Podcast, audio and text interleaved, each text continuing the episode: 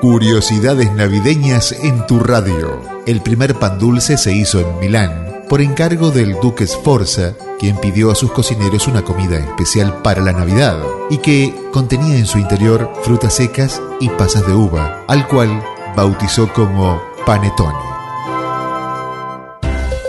Feliz Navidad y feliz Año Nuevo. Noticias en pocas líneas.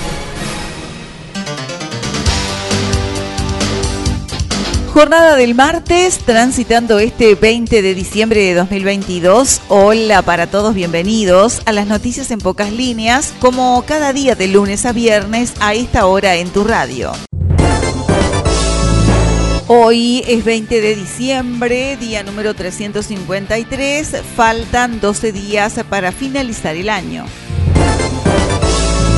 Hoy estamos transmitiendo en el Día Internacional de la Solidaridad Humana, proclamado por la Asamblea General de las Naciones Unidas desde el año 2006, con la finalidad de promover la solidaridad como valor universal, fundamental para la cooperación y el bienestar de los pueblos. El objetivo de esta efeméride es el de reafirmar el compromiso por parte de las naciones del mundo en la construcción de un espacio de solidaridad y de paz, así como la aplicación de iniciativas para la erradicación de la pobreza y sensibilizar a la opinión pública acerca de la importancia de la solidaridad como valor. Repasamos el tiempo para esta jornada del martes. Hoy tendremos una máxima de 34 grados, una mínima de 19 con cielo claro, vientos a 16 kilómetros en la hora, humedad relativa del 60%. El sol salió 5.37, se ocultará a la hora 20.02. Noticias departamentales.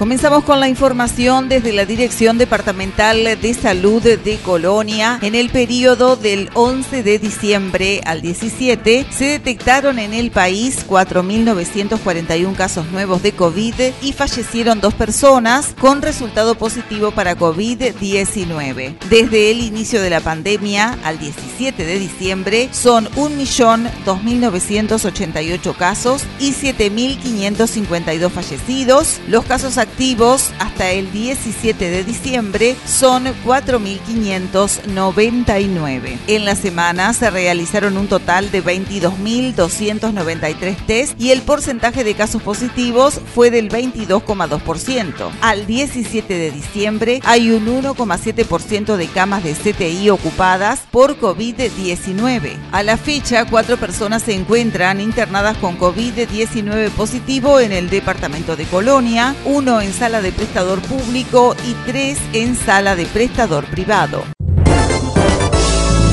En la jornada de ayer lunes se inauguró la remodelación y ampliación del Aeropuerto Internacional de Carmelo. Se inauguraron las obras de remodelación y ampliación, reanudando desde el día 20 a la hora 7 sus operaciones y retomando su categoría internacional. Así lo señala el sitio Volemos en nota firmada por Martín Filipe. Las modificaciones realizadas incluyen la extensión de la pista que pasa a tener 1.190 metros por 23 de ancho, totalmente pavimentada, y una nueva plataforma de 6.000 metros cuadrados con seis posiciones destinadas a aeronaves de ala fija y helicópteros totalmente iluminada. Por más noticias del ámbito departamental, quedó inaugurada oficialmente la temporada de verano en Colonia. La magia de un gran verano da comienzo a la temporada 2023. El intendente de Colonia, doctor Carlos Moreira, y el secretario general Guillermo Rodríguez, junto al director nacional de turismo y el director de turismo de la intendencia, dejaron inaugurado oficialmente la temporada de verano en Colonia bajo el eslogan La magia de un gran verano. Autoridades, prensa y operadores turísticos estuvieron presentes en la playa Fomento, Costa del Inmigrante, donde se realizó el lanzamiento. La gastronomía para los invitados estuvo a cargo de emprendedores colonienses que además expusieron sus productos en una feria a lo largo de la costa que terminaba con el escenario principal de la Intendencia de Colonia que contó con variedad de números musicales para el disfrute de todo el público presente. Información nacional. Damos vuelta a la página y compartimos algunas cortitas del ámbito nacional. Desde Montevideo, Eduardo Henderson anunció que ACE se propone extender a todo el país el programa Cirugía Mayor Ambulatoria que se desarrolla en el Hospital Escuela del Litoral de Paysandú, dado el éxito alcanzado en la baja de lista de espera. La inversión de la empresa forestal UPM destinada a la construcción de su segunda planta de celulosa en Uruguay asciende a 2.700 millones de dólares. Esa enorme cifra no le hace sombra a otro poderoso movimiento de inversores que están dinamizando Canelones. Desde Canelones, en Juanico, inauguraron un monumento a la mujer rural, La Cosechadora, obra del escultor Boris Romero, conectada con la tierra, abriendo un surco con un arado, representa a una mujer activa que mira y expande las semillas hacia el futuro.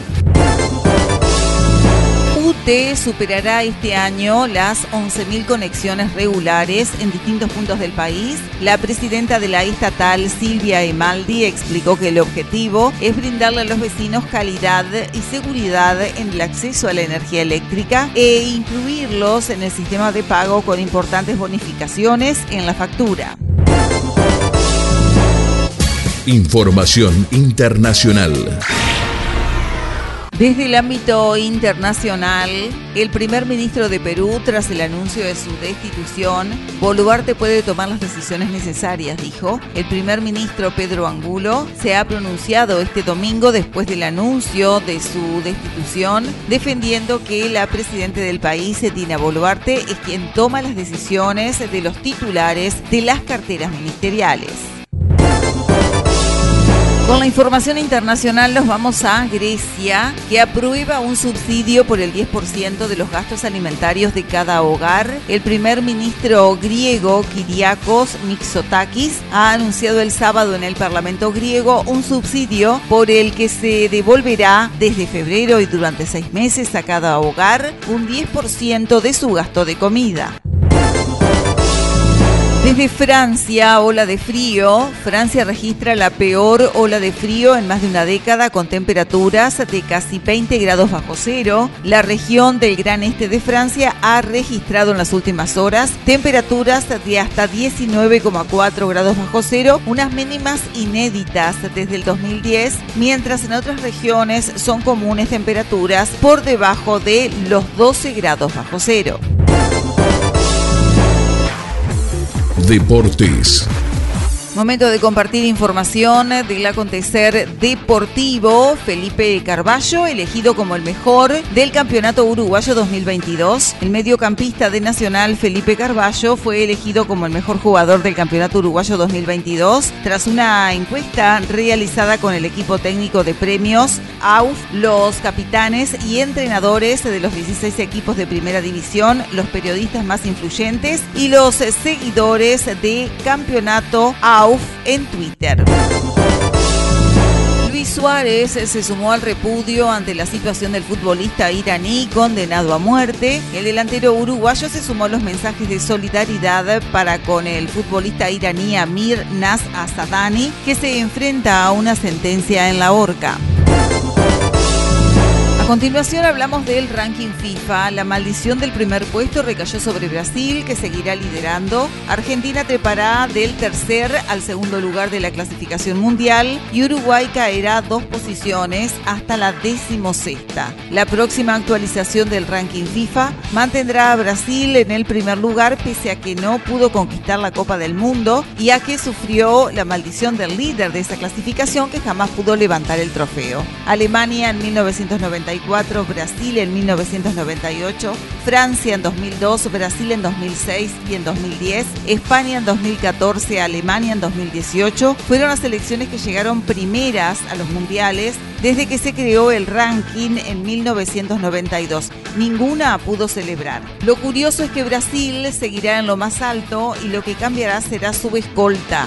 Bélgica, que antes de Qatar 2022 marchaba en segundo lugar, caerá dos al cuarto y subirán 1, Argentina al segundo y Francia al tercero. Uruguay, que estaba decimocuarto antes del Mundial, figurará en el decimosexto lugar, apenas un peldaño por encima de Colombia y con dos de ventaja respecto a Dinamarca, que fue otra de las grandes decepciones del certamen. Marruecos protagonizará el cambio más significativo por pasar, gracias al cuarto puesto obtenido en Qatar, del puesto 22 al puesto 11. Aquí hemos compartido las noticias en pocas líneas en esta jornada del martes correspondiente al 20 de diciembre de 2022. Un encuentro similar mañana a esta misma hora en este mismo punto del dial por su atención. Gracias.